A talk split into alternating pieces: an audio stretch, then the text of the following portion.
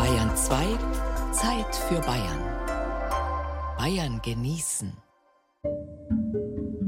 Psst, ich verrate Ihnen was. Nur Ihnen darf niemand sonst wissen. Also, ich bin Christine Gaub und wir werden in dieser Stunde das ein oder andere Geheimnis lüften. Aber psst, nix verraten. Geheimnisvoller Geist, der Chopper von Neutraubling. Geheimnisumwobene Sagenwelt auf der Spur der Nibelungen in Niederbayern. Geheimfächer, Verstecke in Möbeln im Schloss Faberkastell in Nürnberg. Geheimnisvolle Steine, das Stonehenge im Bodensee. Mysteriöse Riesen im Odenwald, die Heunesäulen rund um Miltenberg. Geheimnisse der Tanne, die verraten uns Kräuterpädagoginnen aus dem Chiemgau. Geheimrezept, Spulweckler zur fränkischen Weihnachtsgans.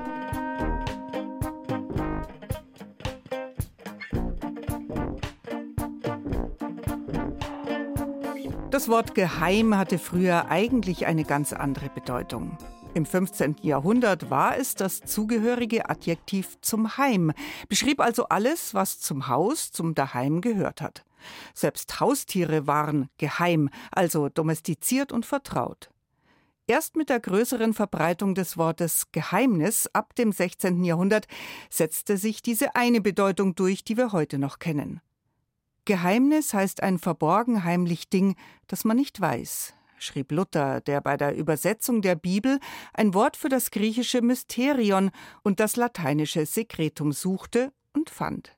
Das Mysterium, das Unerklärbare, war das Geheimnis. Und solches ist für uns anziehend wie erschreckend gleichermaßen, auch heute noch für uns ach so aufgeklärte Menschen. Ist vielleicht nicht doch was dran an Geheimlehren, Geheimkünsten, an Spuk und Geistern? Im Herbst 1983, vor 40 Jahren also, da ging im Regensburger Vorort Neutraubling so ein Geist um. Chopper hat er sich selbst genannt, und ganz Deutschland hat mitgefiebert, die Geistersuche aufmerksam verfolgt. Am Ende wurde dem Gespenst sogar am Amtsgericht Regensburg der Prozess gemacht. Uli Scherr mit der ganzen Geschichte rund um das Geheimnis des Choppers von Neutraubling. Die Oberpfalz ist das Land der Burgruinen. Und in fast jedem dieser Gemäuer haust angeblich ein Gespenst. Es gibt den bösen Ritter von Falkenberg, die spukenden Bierpanscher auf der Burg Stockenfels und die weißen Frauen, die durch die Burgruinen von Leuchtenberg oder Wolfseck geistern sollen.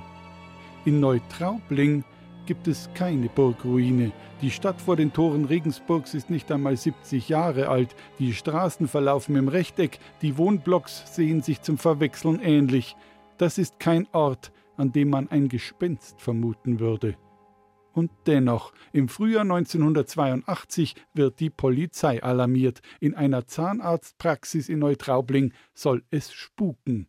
Norbert Czerny, damals bei der Kripo, hat sich in einem früheren Interview so erinnert. Das Praxispersonal würde also hier belästigt werden durch eine unbekannte Stimme, der sich Chopper nennt. Es würde eine sogenannte Raumstimme hier sein, die also hier die Leute belästigt. Ja, pfui Teufel, du stinkst ja aus dem Mai. Es ist wirklich kein besonders freundliches Gespenst, das in der Zahnarztpraxis sein Unwesen treibt. Der Chopper, wie sich der Geist mit der kehligen Stimme selber nennt, rülpst und pöbelt aus Spucknäpfen und Waschbecken beleidigt die Patienten und macht anzügliche Bemerkungen über Claudia, die 17 Jahre alte Zahnarzthelferin.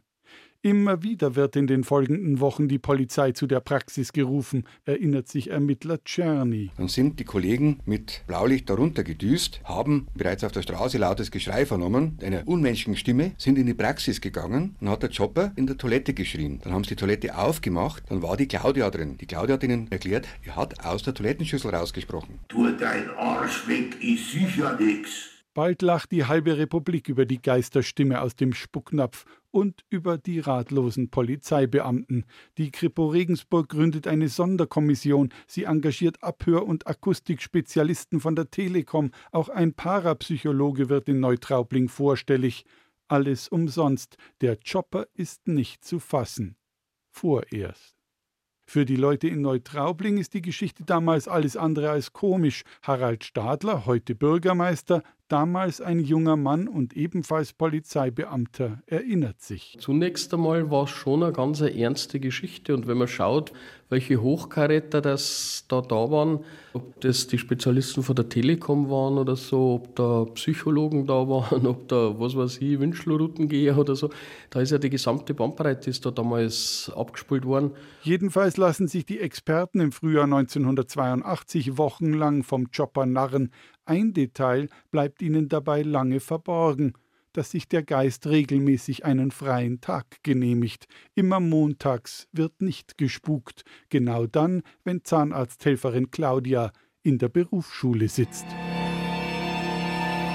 Als das Geheimnis des Choppers dann kurze Zeit später aufgelöst wird, sind die Menschen beinahe enttäuscht. So simpel ist die Erklärung für den Spuk in der Zahnarztpraxis. Es ist die junge Sprechstundenhilfe, die den Chopper lebendig werden lässt. Mit verstellter Stimme ruft sie in ein Waschbecken, über die Wasserrohre schallen die vermeintlichen Geisterbotschaften, dann aus Spucknäpfen, Toilettenschüsseln, ja sogar aus dem Gully vor dem Haus. Dass die Inszenierung so lange unentdeckt bleibt, liegt wohl auch daran, dass die junge Frau von dem Zahnarzt gedeckt wird. Die Kriminalpolizei Regensburg, die sich monatelang vom Chopper an der Nase herumführen ließ, steht am Ende dumm da. Die Beamten ernten viel Spott. Das ist nicht ganz fair, findet Bürgermeister Stadler, der Ex-Polizist in der Nachbetrachtung. Im Nachgang hat immer jeder alles besser gewusst und das habe ich doch gleich schon gesagt. Ich könnte mir vorstellen, dass die Kollegen auch damals schon ihre Bedenken gehabt haben, aber es war halt kein Nachweis da und polizeiliche Arbeit heißt halt immer Beweise zu finden und deshalb muss man dem Ganzen schon sowohl in die eine als auch in die andere Richtung nachgehen. Im Jahr 1983, eineinhalb Jahre nach dem Spuk, wird die Geschichte juristisch aufgearbeitet. Vor dem Amtsgericht Regensburg kommt es zum Prozess gegen die Verursacherin des vermeintlichen Spuks. Claudia muss sich wegen Vortäuschens einer Straftat und Beleidigung verantworten und wird schließlich zu einer Geldstrafe von 1500 Mark verurteilt. Was bleibt vom Chopper? In dem Spukhaus von einst ist heute wieder eine Zahnarztpraxis untergebracht. Das Personal dort will über die Geschichte von damals nicht mehr reden. Und auch Bürgermeister Stadler glaubt nicht, dass die Geschichte vom Geheimnis des Choppers das Potenzial für eine moderne Sage hat. Klar hat es auch den einen oder anderen Lacher gegeben, aber letztendlich, also für mich persönlich war das dann abgeschlossen. Und ich glaube, viele Neutraublinger haben das als abgeschlossen betrachtet, haben vielleicht noch ein bisschen geredet darüber, aber dann war das auch wieder aus der Welt.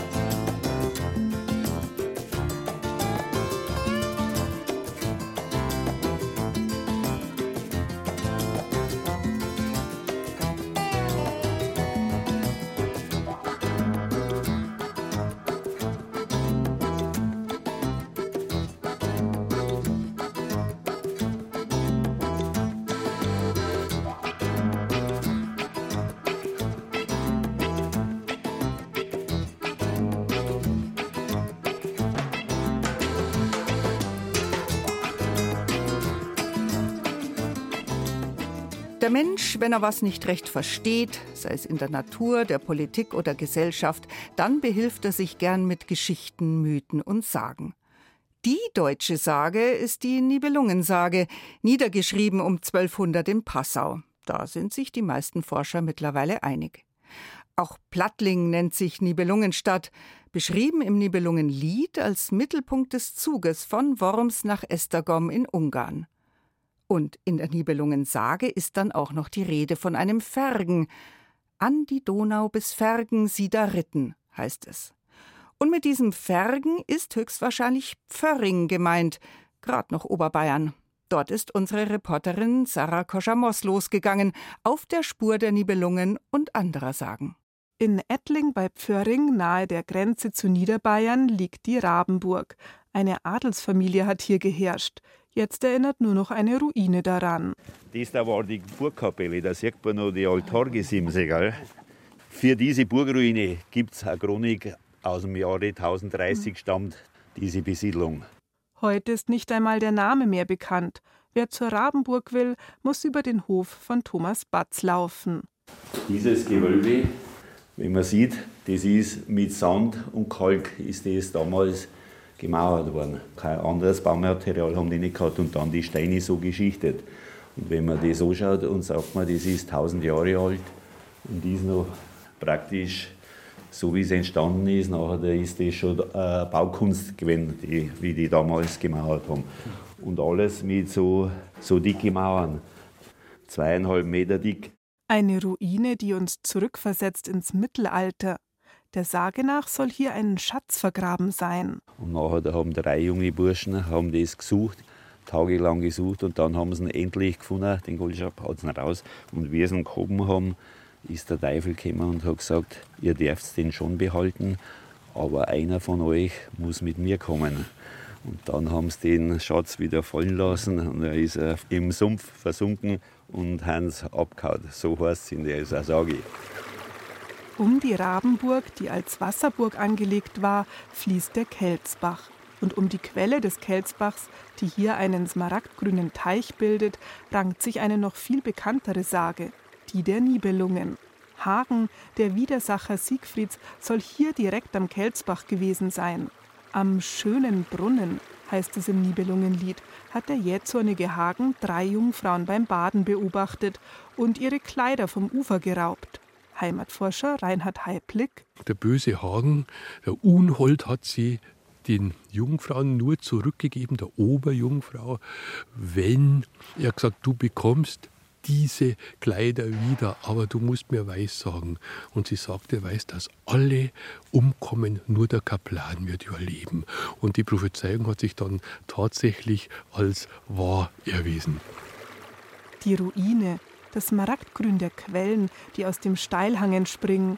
In seiner Buchreihe Geheimnisse der Hallertau schreibt Reinhard Heiblick davon, warum dieser mystische Ort zu sagenumwobenen Geschichten angeregt hat. Und die Nibelungen sind dann weitergezogen Richtung Plattling, Pledelingen. Die haben alle zwei Jahre Nibelungenfestspiele nach Passau. Passau soll viermal im Nibelungenlied erwähnt sein und man vermutet heute, dass der Verfasser des Nibelungenlieds im Kreise des Bischofs von Passau war. Niederbayern und Nibelungen passt schon zusammen. Und es ist ja nicht ganz sicher, dass Fergen Pförring ist, aber es spricht sehr, sehr viel dafür. Eine Weile schauen wir noch aufs Wasser. An manchen Stellen, es sind hellblaue Flecken, da steigen kleine Ringe auf, als ob jemand gerade erst abgetaucht wäre. Sehen Sie das, wie es aus dem Boden rausquillt? Ja, ja, sehen genau das, sehen Sie das? Ja, und in der Mitte drinnen quillt es ja, genau. hoch. Und das ist überall an den kleinen blauen Flecken ist es so. Und darum kommen oben nachher diese kleinen Ringe an der Oberfläche hoch. Na gut, es liegt am jod- und schwefelhaltigen Wasser. Auf nackerte Jungfrauen brauchen wir nicht mehr warten. Die Gegend wirkt bis heute geheimnisvoll. Die Ruine, die Quelle, ein Römerkastell, das Altmühltal nicht weit, idyllische Flussläufe und nicht weit entfernt die niederbayerische Burg Brunn. Auf der Burg Brunn wurde einer der ersten Abschriften des Nibelungenlieds entdeckt. Das ist ganz wichtig und eine ganz wertvolle Handschrift. Und das passt auch, die romantische Burg da bei Riedenburg, Nibelungen, verfügt sich alles wunderbar zusammen. Ja, und wer in Pförring die Burgruine besichtigen will und die Quelle, die beide auf privatem Grund liegen, auf Wunsch gestattet Familie Batz gern eine Besichtigung.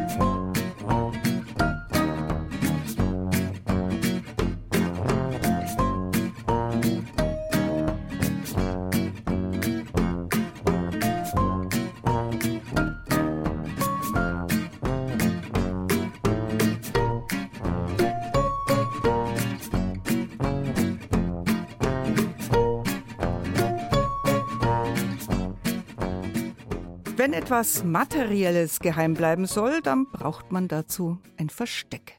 Jetzt nicht, der Schlüssel liegt unterm linken Blumentopf vor der Haustür, sondern ich meine schon richtige Verstecke, die man nicht so leicht findet.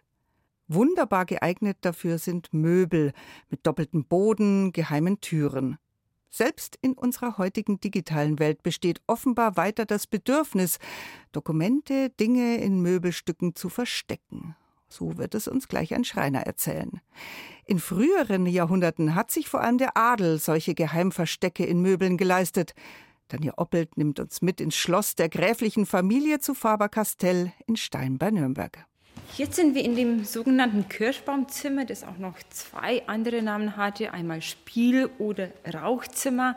Es war eigentlich ziemlich dunkel gestalten, auch mit grünen Vorhängen, weil man einfach nicht in die Karten der anderen schauen sollte. Archivarin Emilia Gerstl führt durch die repräsentativen Räume im Faberschloss in Stein, in dem die gräfliche Familie im 19. und frühen 20. Jahrhundert wohnte.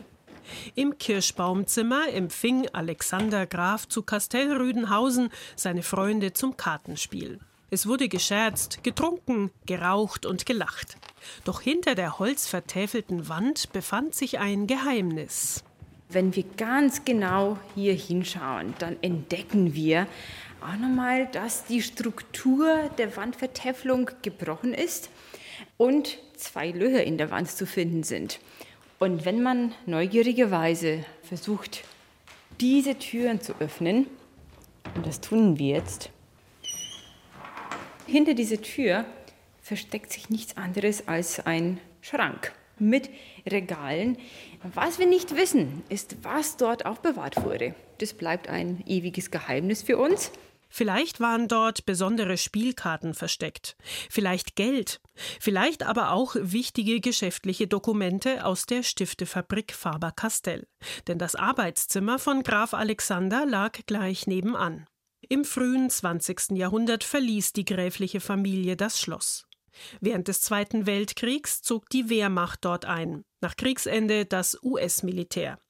Bei den Nürnberger Prozessen diente das Schloss als Unterkunft für die internationale Presse. Als schließlich Denkmalschützer ins Schloss kamen, war der Geheimschrank leer.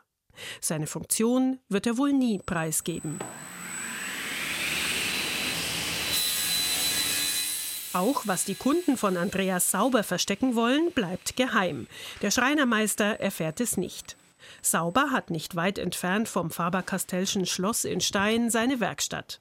Mehrmals im Jahr bekommt er Anfragen, in einen Schrank oder eine Kommode Geheimfächer einzubauen. Dieses Jahr hatten wir den Fall, dass wir einen schönen Schrank hatten, der mit einem gewissen Abstand zur Außenwand eingebaut werden musste, dass die Luft zirkulieren kann. Da war auch noch ein Vorhang im Weg und dementsprechend ist ein relativ großer Stauraum zwischen Schrank und der Wand entstanden. Und in diesem Stauraum hat sich angeboten, eben auch nochmal gute Versteckmöglichkeiten für Ordner, Testament und Co., was man alles halt so im privaten Bereich hat, hier zu schaffen.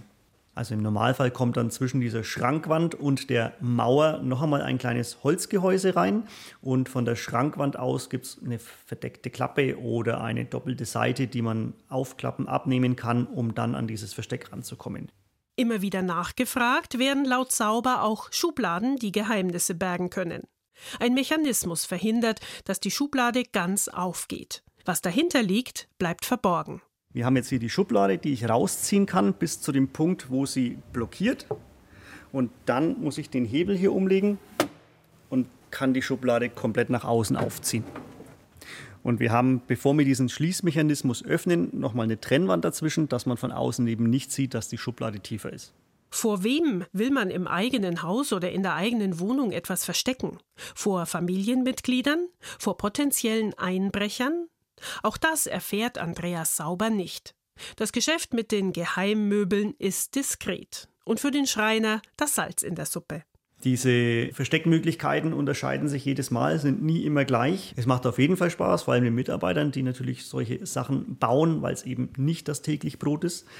Also der Schreinerberuf ist schon kreativ, aber in dem Bereich hat man schon nochmal die Möglichkeit, verschiedene Dinge zu ergänzen. Hat Schreinermeister Sauber eigentlich auch ein Möbelstück mit einem Versteck bei sich zu Hause? Ja, sagt er nur und lächelt. Alles Weitere bleibt sein Geheimnis.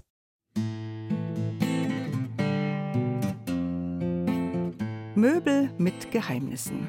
Bei den öffentlichen Führungen durch das Faber-Castellsche Schloss in Stein sind sie zu bewundern und viele historische Exemplare auch in der Möbelsammlung des Germanischen Nationalmuseums in Nürnberg.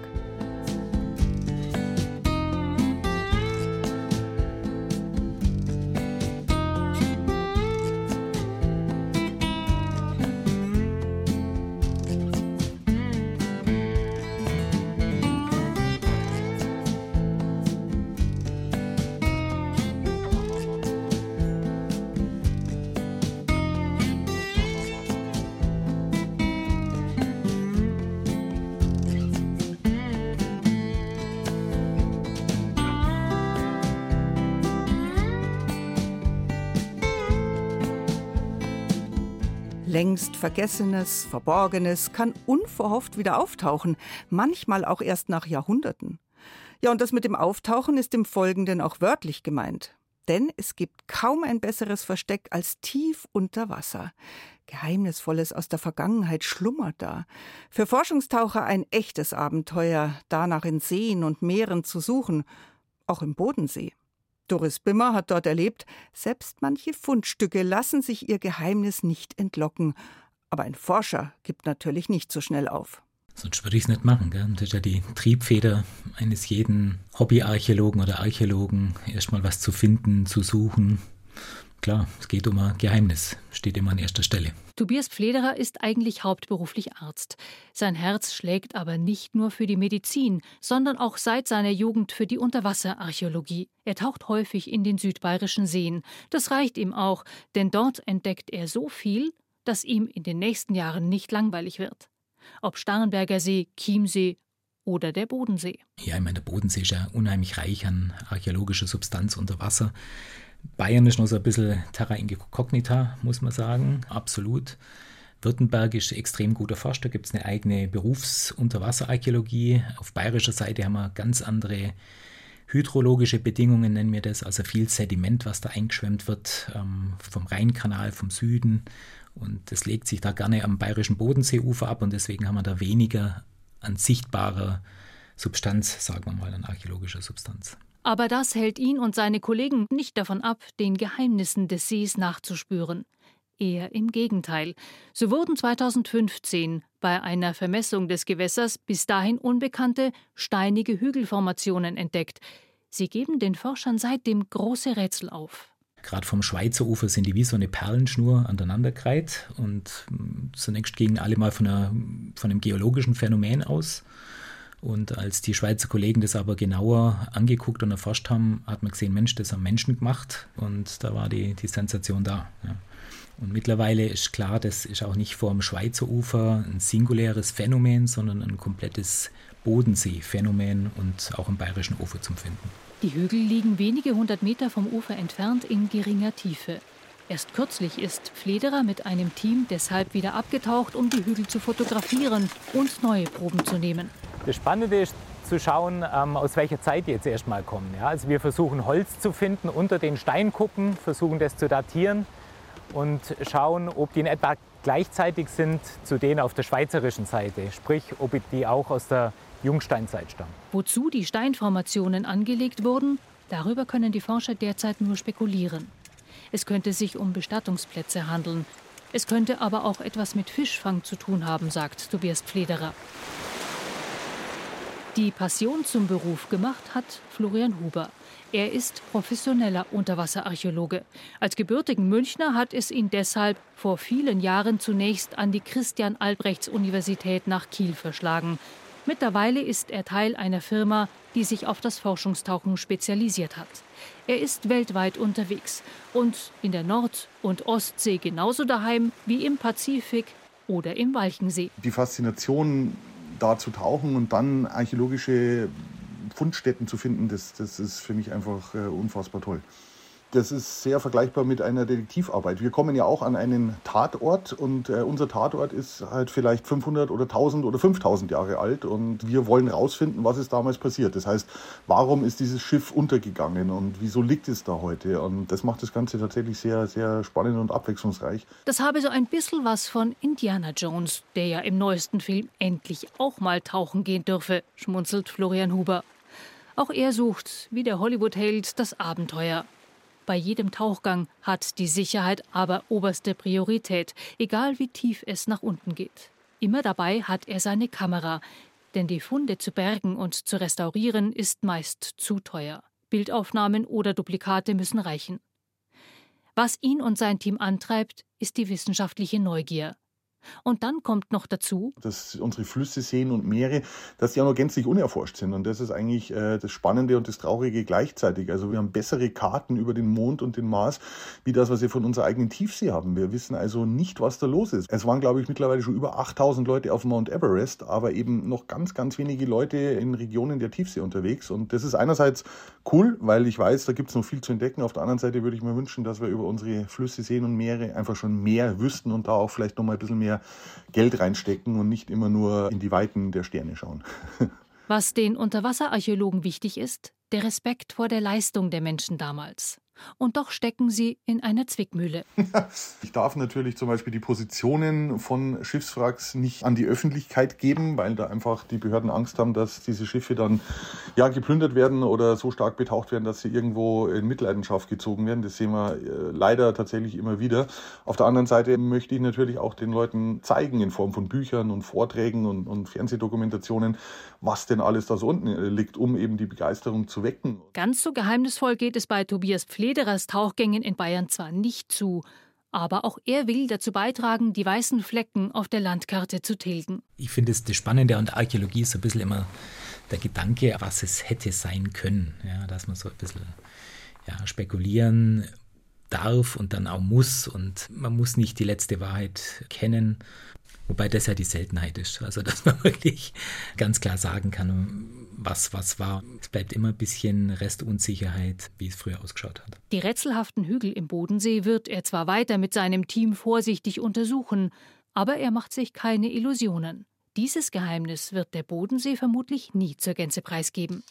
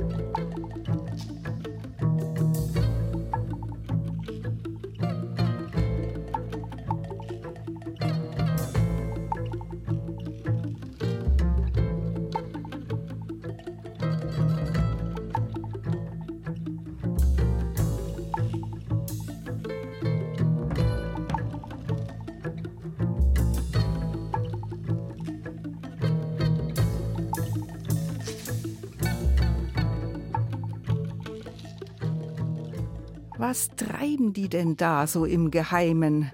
Ja, wenn wir was nicht genau mitbekommen, ausgeschlossen sind, dann ist und war da schon immer Anlass zu Spekulation, Misstrauen, aber eben auch für Faszination.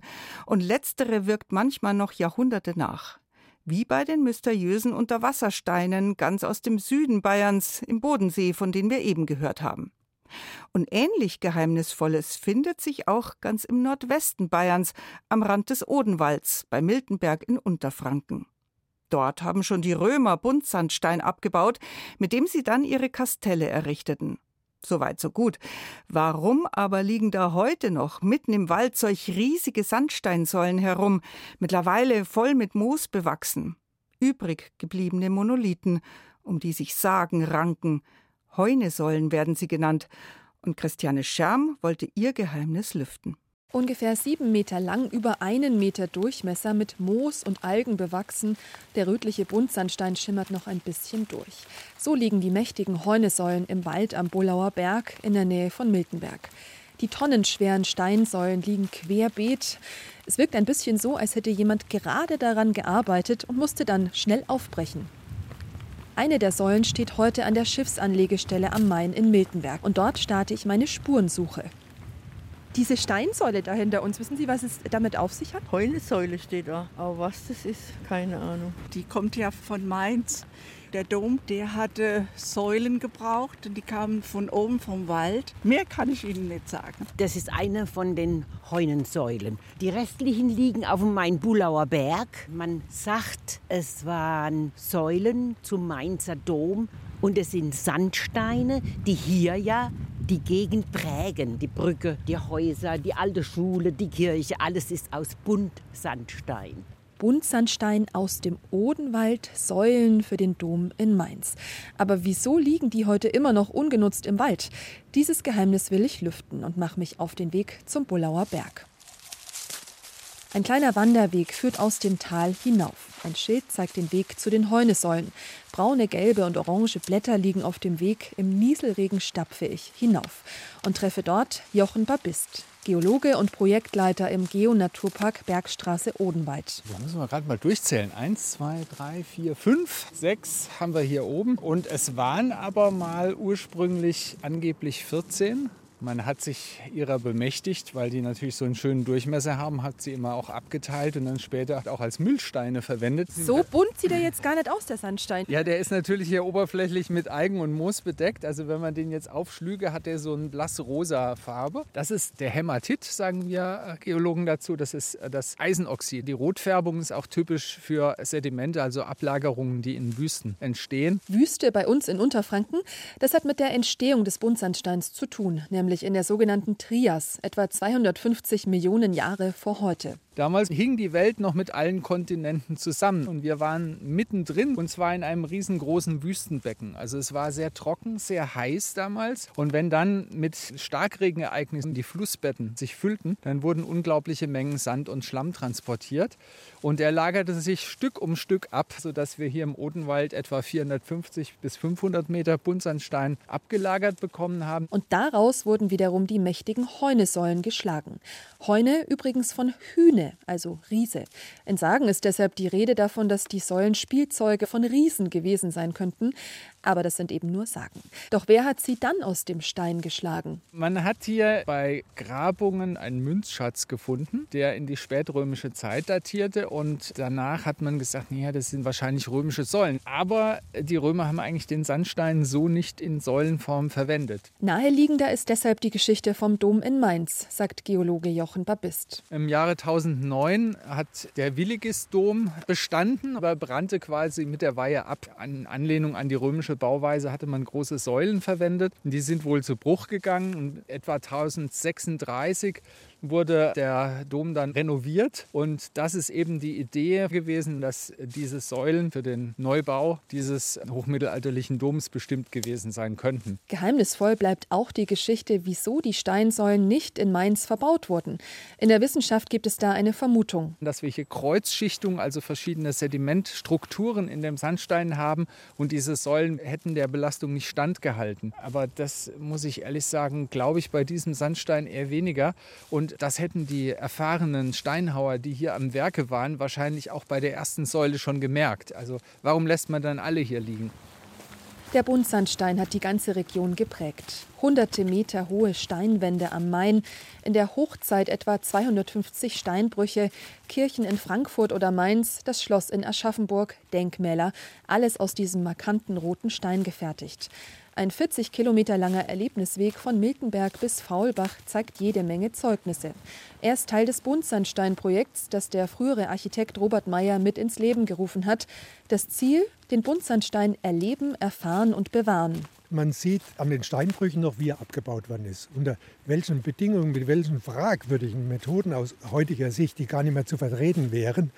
Die Arbeiter haben ja dann unter Lebensgefahr gearbeitet und durch Unfälle und beim Steinstürzen zu Tode gekommen, verletzt worden. Und die Staublunge war ja sowieso das große Thema überhaupt. Vor allem geht es aber um die positiven Seiten dieses prägenden Gesteins. Hier durch die Natur zu streifen und einfach mal durch so ein Blockmeer zu gehen. Also diese grün überwucherten äh, Steine, das ist eine Stimmung. Aber auch, wenn man durch die Orte geht. Miltenberg, wenn man mit offenen Augen und mit dem Blick für den Sandstein da durchgeht, da entdeckt man, was in Miltenberg alles entstanden ist. Und Miltenberg ist ein wunderschöner äh, alter Friedhof mit einer tollen Stimmung. Oder auch bei den folgenden Ortschaften, den Main hoch, was die Steinmetze da an wundervollen filigranen Kostbarkeiten geschaffen haben. Das ist hoch beeindruckend. Und auf jeden Fall einen Ausflug wert in den nordwestlichsten Zipfel von Bayern.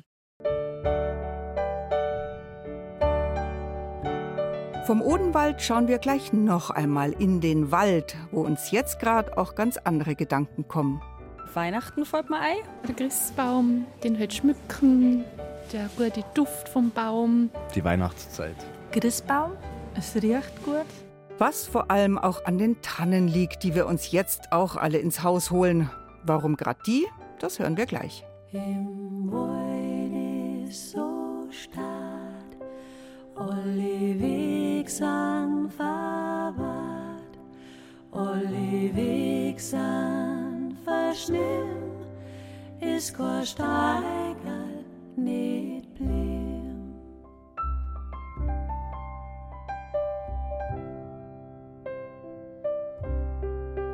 Erst das zweite im Beut, wenn der Schnee oberfeucht, wenn sie Sastel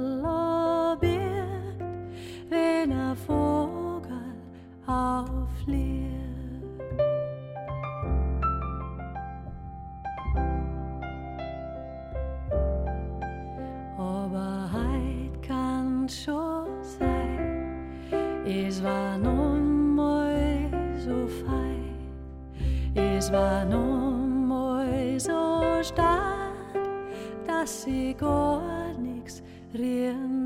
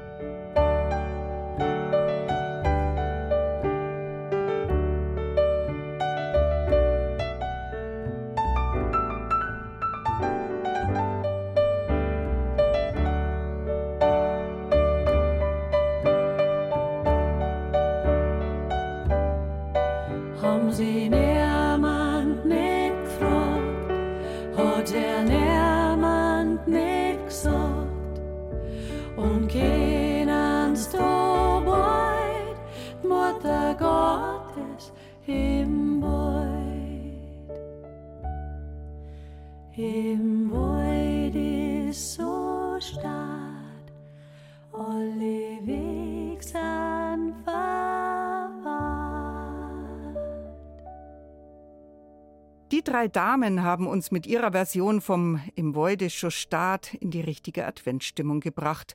Diese Zeit jetzt bis zur Jahreswende ist ja auch voller Geheimnisse. Vergessen wir leicht vor lauter Organisieren, repräsentative Geschenke kaufen und Weihnachtsfeierstress. lassen wir uns doch wieder anstecken von den Kindern, die es jetzt schon kaum erwarten können, dass die erste Kerze am Adventskranz angezündet wird, die Platzerl in der Dose landen und dann ganz bald darauf im Mund, dass die Geschichten vom Nikolaus, dem Knecht Rupprecht und dem Christkind wieder erzählt werden und dass es im Haus wieder herrlich duftet, nach Orangen und vor allem nach Tannenzweigen. Vorfreude. Warum uns gerade die Tanne so durch den Dezember begleitet, als Baum, als Tür oder Adventskranz in Gestecken, das erfahren wir jetzt von Julia Binder. Unterm Jahr bekommt sie wenig Beachtung, dicht und dunkel wie sie ist. Doch jetzt im Dezember holen wir die Tanne ganz nah zu uns. Christbaum schmücken, es riecht gut. Adventskranz, Weihnachten, Adventszeit. Advent, Weihnachten, guter Duft und saftig grün. Warum holen wir uns ausgerechnet den Tannenbaum ins Haus, die Tannenzweige in die gute Stube, die Tannennadeln ins Badewasser? Da gibt's für die Heilkräuterpädagogin Franziska Landesberger aus Prien am Chiemsee erstmal ganz praktische Gründe. Schon auch deswegen, weil die Fichte viel schneller bröselt. Es ist ne, keine gute Idee, sich eine Fichte als Weihnachtsbaum äh, reinzustellen oder auch, wer das mal probiert hat, selber einen Adventskranz zu flechten und dann da aus Versehen Fichte erwischt hat, ist es erstens schon mal beim Kranzbinden sehr unangenehm, weil das piekst. Und zweitens ist der definitiv vor Weihnachten schon braun und bröselt. Aber warum holen wir uns überhaupt einen Baum ins Haus? Judith Heckel aus Nussdorf am Inn, die gemeinsam mit Franziska Landesberger Kurse über Heilkräuter gibt, erklärt sich das so. Die Tanne, die ist eben dieses Immergrün, was diese Hoffnung bringt, dass es auch nach diesem Winter, also wo jetzt halt wirklich nichts mehr dran ist, dass trotzdem danach auch weitergeht und die Tanne sagt, hey, ja, es geht weiter, gell? schaut's, ich bin noch da. Die hält praktisch sozusagen die Stellung und äh, sie ist einfach sagt eben diese Stärke, was wir auch für den Winter brauchen, damit wir durchkommen und das äh, Licht und steht für das Licht und das Leben. Nicht alles rund um die Tanne ist freilich Geheimwissen. Eine warme Badewanne, Erkältungsbad. Schon in der mittelalterlichen Kräutermedizin standen Tanne und Fichte sinnbildlich für Kraft. Hildegard von Bingen hat Tannenharz zur Wundbehandlung empfohlen. Pfarrer Kneip aus Wörishofen verordnete bei Husten und Heiserkeit Tee aus frischen Trieben der Tanne. Franziska Landesberger hat die Wirkung vor kurzem selbst getestet. Ich war jetzt erkältet und bin dann in den Wald gegangen und habe mir äh, Tannenzweige gesucht. Und es war voll schön mit den selber gesammelten Tannenzweigen in der Badewanne. Und es ist natürlich auch so, dass diese ätherischen Öle, die in diesen Nadeln ja drin sind, diese ätherischen Öle haben wirklich so diese, diese Sommer-Sonnenkraft da drin gespeichert, die uns oft in dieser Erkältungszeit hilft, wenn es so eine, so eine kühle, feuchte Erkältung ist, kommt da so diese, diese, dieses Feuer und diese Sonnenkraft und hilft es zu vertreiben. Das Erkältungsbad ist vielen ein Begriff, doch die Tanne bietet noch deutlich mehr. Riecht gut, Sauna. Der Geruch ist halt schon gar nicht ersetzbar eigentlich. Die riechen sehr gut. Ich habe eine Duftkerze gekauft, die riecht nach Tanne. Sehr angenehm. Immer wenn ich den Christbaum dann aufstelle, dann riecht das ganze Wohnzimmer und dann das ganze Haus nach diesem Baum. Und es fühlt sich an, als wäre ich im Wald. Ehrlich gesagt glaube ich, dass das so dieses, es ist unser Urgefühl, so, ah ja, wir sind, wir haben einfach Jahrtausende, wirklich war der Wald unser Zuhause. Und das Geniale ist ja, dass wir den Geruch, der geht ja bei uns direkt ins Gehirn, also direkt ins limbische System, das heißt komplett ohne Umwege und erinnert, löst eben diese Erinnerung, dieses Gefühl aus. Also das geht äh, Millisekunden schnell. Anders als Sachen, was wir sehen oder hören, das müssen wir erst im Großhirn irgendwie verarbeiten und, und so weiter und so fort. Aber das, das geht direkt, direkt rein. Heimelig, wohltuend, tröstend. Außerdem wird der Tanne eine beruhigende Wirkung zugeschrieben. Pfarrer Kneip war überzeugt, dass sie gegen Nervosität und Unruhe hilft. Sie ist ein ziemlich empfindlicher Baum, mag keine Trockenheit, keine Luftverschmutzung, wächst gerne allein. Und sie ist majestätisch. Judith Heckel fühlt sich von ihr gut beschützt. Zum einen ist ja die, die Tanne ein Schutzbaum und äh, halt alles Unheil von uns fern. Deswegen stellt man ja auch zum Beispiel Weihnachten in den, ins Haus einer, äh, ist aber immer auch so diese Lichtbringerin und richtet dich auf, macht dich klar, ähm, erhält, bringt Licht in, in dein Herz. Die beiden Kräuterpädagoginnen nutzen die Nadeln und das Harz der Tanne vor allem zum Verräuchern. Früher, heißt es, haben die Kinder Tannensamen gegessen, prophylaktisch zur Stärkung der Abwehrkräfte. Schon aus der Zeit um Christi Geburt gibt es Hinweise darauf, dass das Harz medizinisch genutzt wurde, etwa zur Wundheilung. Eine Essenz aus Tannennadeln auf die Schläfen gerieben, soll gut gegen Migräne und Kopfschmerzen wirken. Das mit den Atemwegserkrankungen, dass die Tanne da äh, unterstützend ist, das wissen die meisten. Gell? Aber dass die zum Beispiel auch das ganze Harnwegssystem desinfizieren kann, sage wie macht man das am besten? Idealerweise über Sitzbäder oder eben Dampfsitzbäder. Also Schoßraumdampfen kann man dann total gut empfehlen mit Tannennadeln. Und kulinarisch, was bietet die Tanne da? Anders als andere Wildkräuter und Heilpflanzen steht sie nicht unbedingt auf der Speisekarte. Doch sie ist nicht giftig, weder die Nadeln noch die Rinde oder die Wurzeln. Wie schmeckt die Tanne? So richtig so nach Mandarine. Gekocht haben die beiden Heilkräuterfachfrauen noch nicht mit Tannennadeln. Die britische Kochbuchautorin und Bäckerin Julia Churchallis dagegen hat sich kulinarisch intensiv mit Nadelbäumen beschäftigt. 32 Rezepte mit Fichten, Kiefern und Tannennadeln gibt's in ihrem Buch How to Eat Your Christmas Tree.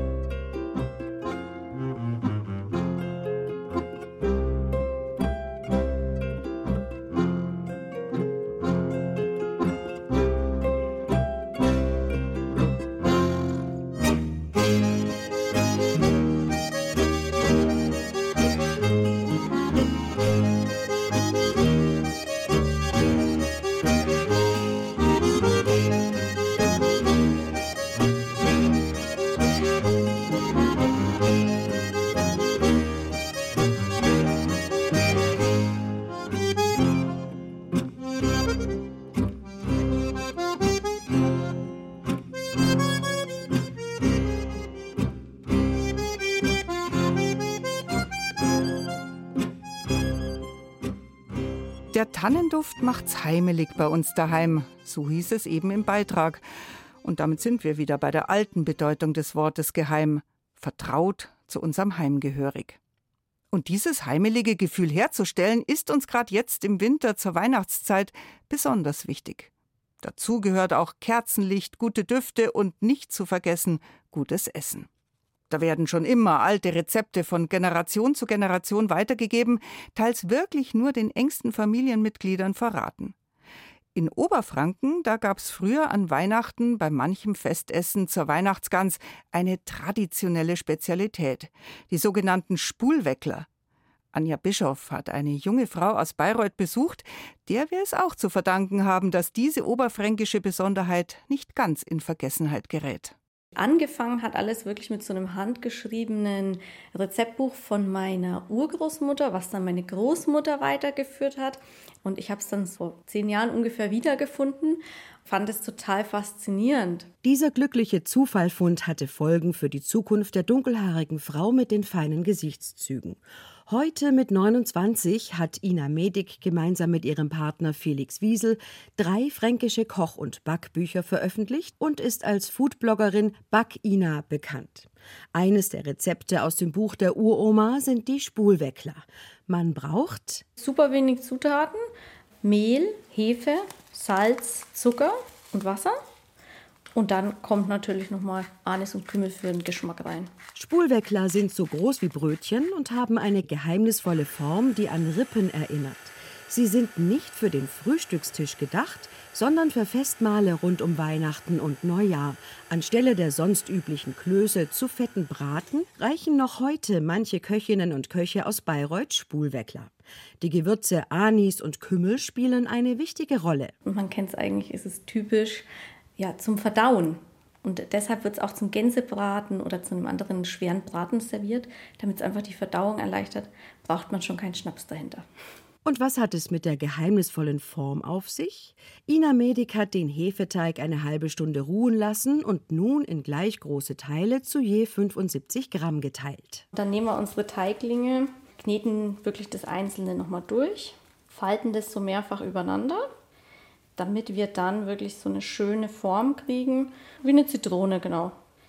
Dann machen wir eben unseren Einschnitt noch. Nun nimmt die Backina ein kleines scharfes Messer und schneidet dem ersten Teigling sechsmal quer über den Rücken, etwa so tief, wie ihr Daumen breit ist. Wie so einzelne Rippchen, die quasi da entstehen. Und wir schneiden einfach immer nur so bis zur Hälfte runter, dass man halt später dann schön diese Scheiben quasi abreißen kann. Nach 30 Minuten im warmen Rasten wandern die Weckler bei 240 Grad Ober- und Unterhitze für 20 Minuten in den Ofen. Die Backexpertin gibt noch eine Tasse Wasser mit in die Röhre, damit das Gebäck schön rösch wird. Als die Spulweckler begleitet von einem Hauch Kümmel und Anis aus dem Ofen kommen, sind sie deutlich aufgegangen. Die Schnitte haben dafür gesorgt, dass sich die Oberseite in Rippen auffächert. Nun lüftet Ina Medik das letzte Geheimnis. Spulweckler sollen an die Spule am Webstuhl erinnern. Die Rippen stellen den aufgewickelten Faden dar. Es ist quasi ein Glückwunsch fürs neue Jahr, nämlich die Spule symbolisiert ja so in der bäuerlichen Kultur den Wohlstand. Ob diese Spulweckler gelungen sind, darf, wie so oft in der gemeinsamen Küche, Felix Wiesel beurteilen. Das hat natürlich schon gleich so diese Patina, duftet unheimlich. Der Kümmel, so als kleine Ergänzung, zieht in die Nase hinein und wenn man das dann zerreißt, hört man auch ganz gut, dass das so eine schöne Spannung hat. Das ist ein absoluter Genuss. Wir reißen dann immer eine Scheibe ab und ähm, streichen ein bisschen Butter drauf. Man kann aber auch gut die Soße natürlich damit so die Reste auftunken. Die Bayreuther Spulweckler erfüllen mehrere Zwecke. Sie machen weniger Mühe in der Küche als Klöße und sie verbinden Heimatgefühl mit einem liebevollen Wunsch fürs neue Jahr. Das Rezept haben Ina Medik und Felix Wiesel in ihr jüngstes Werk Mein fränkisches Backbuch aufgenommen.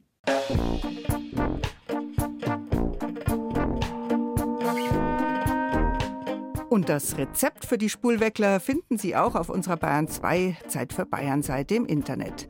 Und da sehen Sie dann auch, wie so ein Spulweckler aussieht und finden noch jede Menge andere Tipps aus dieser Sendung.